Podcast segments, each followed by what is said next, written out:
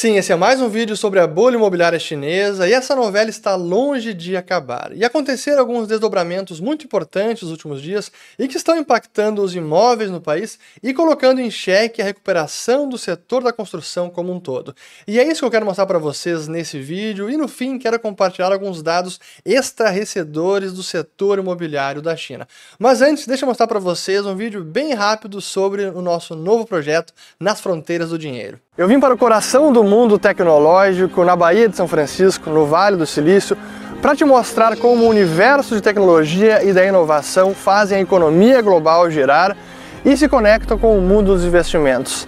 Aqui nasceram várias das empresas mais valiosas do planeta responsáveis por mudanças na nossa forma de viver, de trabalhar e até mesmo de se relacionar com as pessoas. Em breve irá ao ar minha nova produção Nas Fronteiras do Dinheiro, em que você vai viajar comigo ao redor do mundo para entender como a economia do mundo real funciona. Nas Fronteiras do Dinheiro com Fernando Ruiz. Estreia dia 22 de outubro. É, tá ficando muito bacana o projeto. Quem quiser saber mais, o link na descrição do vídeo para se cadastrar e garantir a sua vaga na estreia.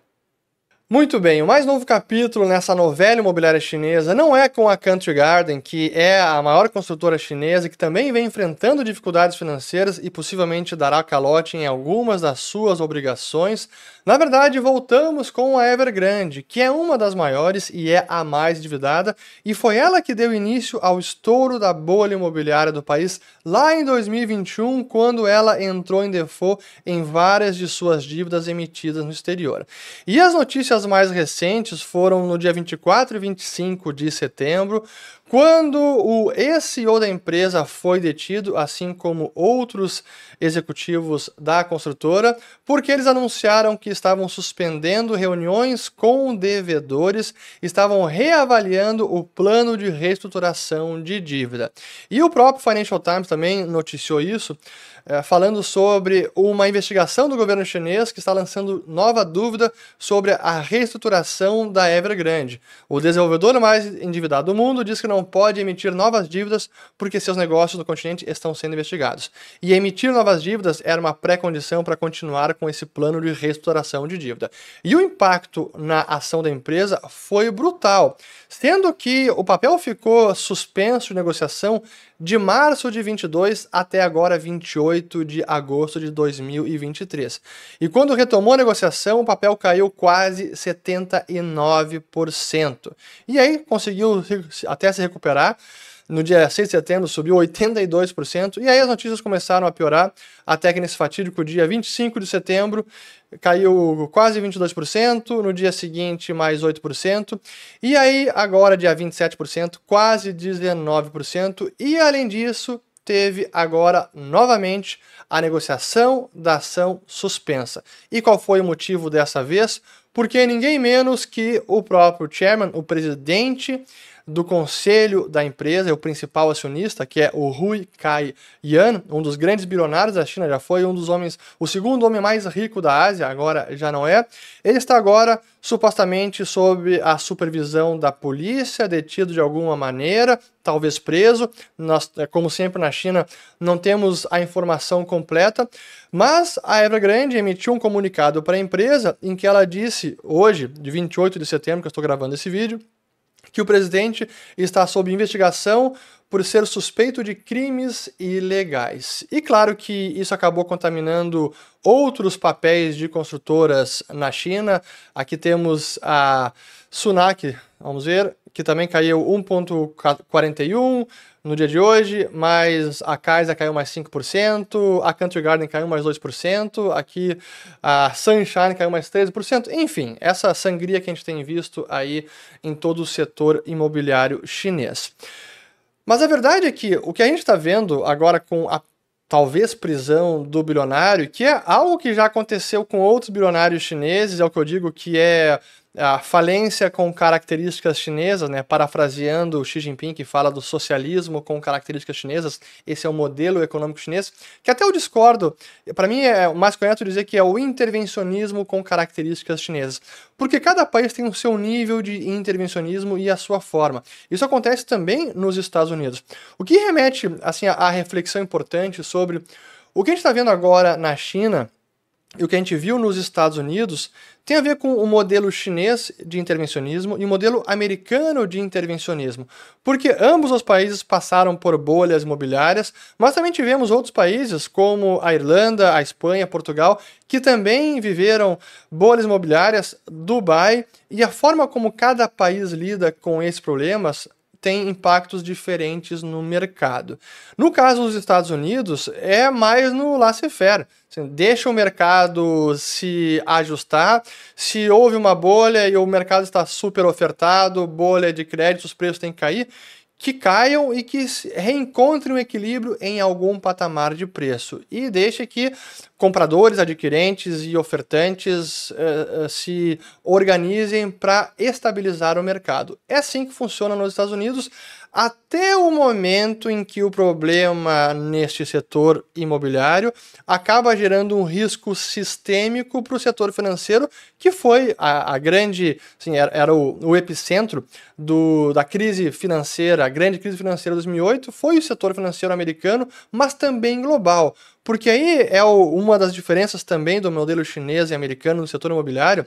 No setor, no mercado americano, é muito mais comum os adquirentes contraírem dívida junto a uma instituição financeira, então vão lá e contraem uma hipoteca e com o dinheiro eles utilizam para comprar o imóvel da incorporadora, da construtora. Então o passivo fica com o banco e não com a, a construtora. Já na China é diferente. Na maior parte dos casos, até funciona parecido com o Brasil, os adquirentes muitas vezes compram na planta, então dão uma entrada, vão pagando as parcelas mensalmente até chegar a hora das chaves, da entrega das unidades, e fica aquele pagamento remanescente para o final. E aí, Nesse caso, durante a construção, é a própria incorporadora que está financiando o adquirente, pelo menos parte disso. E tanto é que no momento, várias das construtoras têm unidades para serem entregues que já foram até pagas parcialmente ou integralmente. E esse é um dos grandes passivos que as construtoras chinesas têm, Country Garden e também a Evergrande. Mas voltando no caso americano, esse problema que ficou concentrado no setor financeiro e também se alastrou para o restante do mundo por conta da securitização, aquele reempacotamento de hipotecas, não apenas a subprime, que eram as de baixa qualidade, mas também outras, e os ativos imobiliários, alguns tóxicos, acabaram contaminando os balanços de investidores e de bancos no mundo inteiro, e aí tivemos finalmente a grande crise financeira de 2008.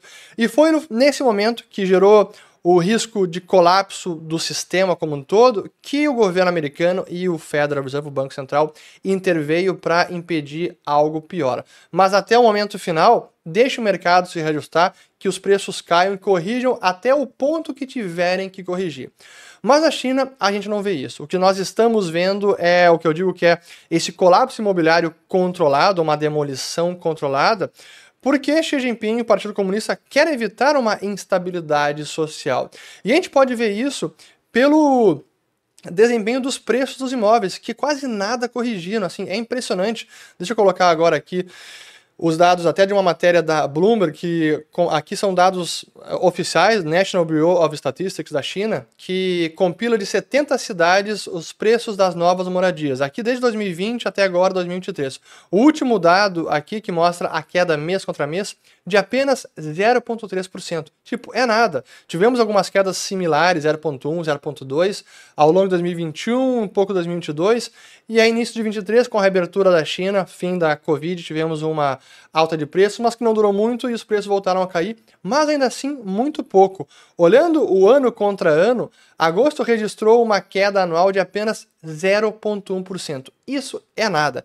E considerando que os preços aumentaram bastante nesses últimos 5, 6 anos, sim, os preços teriam ainda muito para corrigir em todas as cidades, especialmente as principais.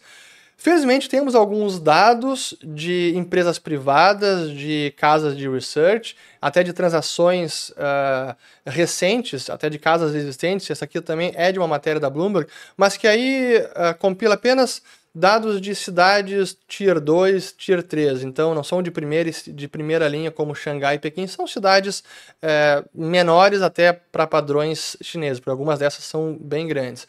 Daí a gente vê quedas maiores, já 8% aqui em Changsha, Xiamen 9%, aí vai indo, caindo mais, Aqui, ó, Chongqing, que é a cidade que eu conheço na China, caindo 16%. É onde a ThyssenKrupp Elevadores tem fábricas de escadas e de, e de pontes de embarque. Eu visitei essa cidade em 2006, 2007, já faz bastante tempo. Até aqui a cidade de Tianjin caindo 20% e uma aqui quase 26%. Mas ainda assim, é para algumas cidades, mas para todo o mercado, não sabemos o tamanho da queda real e o quanto ainda tem para corrigir. E aí vale a pena comparar com a bolha imobiliária americana, porque lá a gente viu também quedas de preços bem consideráveis. Aqui eu vou colocar o S&P Case-Shiller, que é um dos principais indicadores de preço de moradia nos Estados Unidos. É um preço nacional, compila várias cidades.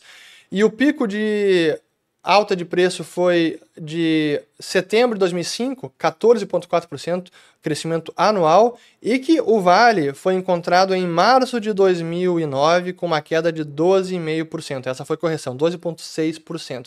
Mas isso é o preço nacional. Depois aqui teve a pandemia, que foi uma loucura, isso é, é um tema à parte que eu não quero tocar agora. Mas quando a gente decompõe por várias cidades, a gente vê algumas fotos assim é, que são é, impressionantes o nível de correção por exemplo, Las Vegas, que foi uma das maiores bolhas imobiliárias nos Estados Unidos. O pico de preço foi em setembro de 2004, que chegou, olha, pico de preço não, pico de crescimento anual, 53%. E o vale de queda foi em dezembro de 2008, que chegou a cair 33% ano contra ano. Phoenix, no Arizona, também teve aqui uma alta máxima de 49% em setembro de 2005 e depois chegou a corrigir 36% em março de 2009. Nova York já não foi tanto, a correção foi de 12% em abril de 2009, então algumas cidades são mais resilientes, assim como São Francisco, que também tem uma correção forte, como as outras cidades, 32% de queda. Então a gente vê que é, esse nível de correção foi muito forte na bolha imobiliária americana e aconteceu algo similar também na Espanha, em Portugal, em Dubai, onde eu vivi em 2008 2009, foram correções brutais. Mas isso não se viu na China ainda. O que me leva a uma notícia que para mim é, é, assim, é estarrecedora sobre os controles de preços para as moradias que existem em várias cidades. E eu vou colocar aqui na tela esta notícia e eu vou ler o comecinho depois eu tiro da tela, que é do Wall Street Journal, aqui do dia 27 de setembro, que diz o seguinte, que a China está tendo second thoughts, então segundos pensamentos, está pensando novamente sobre o controle de preços em seu mercado imobiliário de bilhões de dólares. As autoridades impuseram regras contra cortes de preços maliciosos, entre aspas, mas agora os estão repensando, com consequências difíceis de prever para a economia.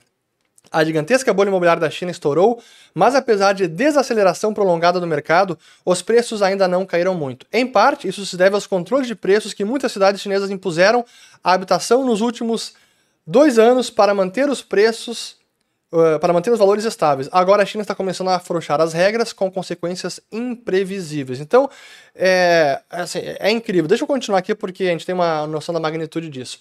De acordo com as regras aplicadas em dezenas de cidades, os governos locais normalmente impediam os desenvolvedores de novas casas de oferecer descontos de 10% a 15% ou mais em propriedades não vendidas. Em algumas cidades, as autoridades também colocam um piso nos preços de venda das casas existentes. Então, vejam só, o mercado super ofertado, é, algumas empresas precisando desovar os estoques e não podem oferecer descontos porque há uma proibição. Como é que isso vai reequilibrar o mercado? Onde é que será o, realmente o vale de preço? Ainda não foi encontrado. Mas continuando aqui na notícia, nas últimas semanas, artigos que aparecem na mídia estatal argumentaram que talvez seja a hora de abandonar as políticas e algumas cidades estão começando a afrouxá-las. Na terça-feira, a cidade de Chengdu, no sudoeste, removeu as restrições de preço para projetos de terras recém-vendidas em áreas centrais e reduziu os preços de orientação do governo para casas existentes. Um recuo mais amplo do piso de preços pode ajudar os desenvolvedores a limpar estoques de propriedades não vendidas e aumentar as receitas para pagar suas dívidas consideráveis, preparando o terreno para uma possível recuperação. E aí tem um gráfico que eu quero mostrar para vocês, que mostra a queda de vendas, que eu já tinha colocado até em, em vídeos anteriores, mas porque ilustra justamente esse ponto. Essas são as vendas de novas casas mensais pelas 100 principais incorporadoras chinesas. E veja que o último mês aqui, que é o de agosto, é o pior deles desde os últimos 2, 3 anos. E do pico que foi em 20, mais de 1,5 trilhão, trilhão de yuans de vendas no mês, agora não chega nem a 0,4 trilhão de yuans. Então é uma queda brutal, porque óbvio, se não pode desovar os estoques, as vendas serão comprometidas. Se é possível, uh, se não pode dar descontos nos preços, as vendas serão comprometidas, que é o que está acontecendo. Se pudesse dar desconto, talvez as vendas pudesse, seriam um pouco mais elevadas do que isso. E aí, por fim, dois parágrafos que é o que me chamou muito a atenção, e é outro dado impressionante, que é o seguinte. É, cerca de 96. Aliás, antes, calma. Mas também poderia expor os proprietários chineses a quedas maiores nos preços das casas, prejudicando a confiança do consumidor quando o crescimento é fraco e potencialmente desestabilizando o sistema financeiro. Então, por hora, os problemas ainda não contaminaram o sistema financeiro. Por hora. E é que sim que é para mim é o dado impressionante. Cerca de 96% das famílias urbanas na China, 96%, possuíam um apartamento a partir de 2019, de acordo com o Banco Central do país. E para muitos, sua casa é seu maior ativo financeiro. Isso significa a taxa de propriedade, ou taxa de proprietários, o Home Ownership Rate, que na China aqui é quase 100%. Isso é muita coisa. No Brasil é cerca de 73% a 75%. Na China, depois dessa grande bolha imobiliária ser quase 100% é impressionante. E eu fui atrás desse dado, para busquei outras fontes. Uh, realmente aqui no TradingView é um dado bem similar, o último de 2018 é de quase 90%. E aqui tem um dado de um outro artigo recente que eu até vou ler porque é, é importante, que diz o seguinte. Com a privatização da habitação pública existente e a provisão maciça de habitação privada, principalmente no setor de propriedade, a China se transformou de um país dominado por locatários públicos em um dos países com a maior taxa de proprietários de casas em um período muito curto de apenas duas décadas. Isso é outra coisa que chama atenção porque essa elevação da taxa de propriedade, de proprietários, foi muito rápido. Assim, duas décadas, já em quase 100%, é uma loucura. Mas enfim, Hoje a China é um país de proprietários de casas com mais de 90% das famílias que possuem casas. 87% na área urbana e 96% na China rural. Ao mesmo tempo, mais de 20% das famílias chinesas possuem várias casas, mais altas do que muitas nações desenvolvidas.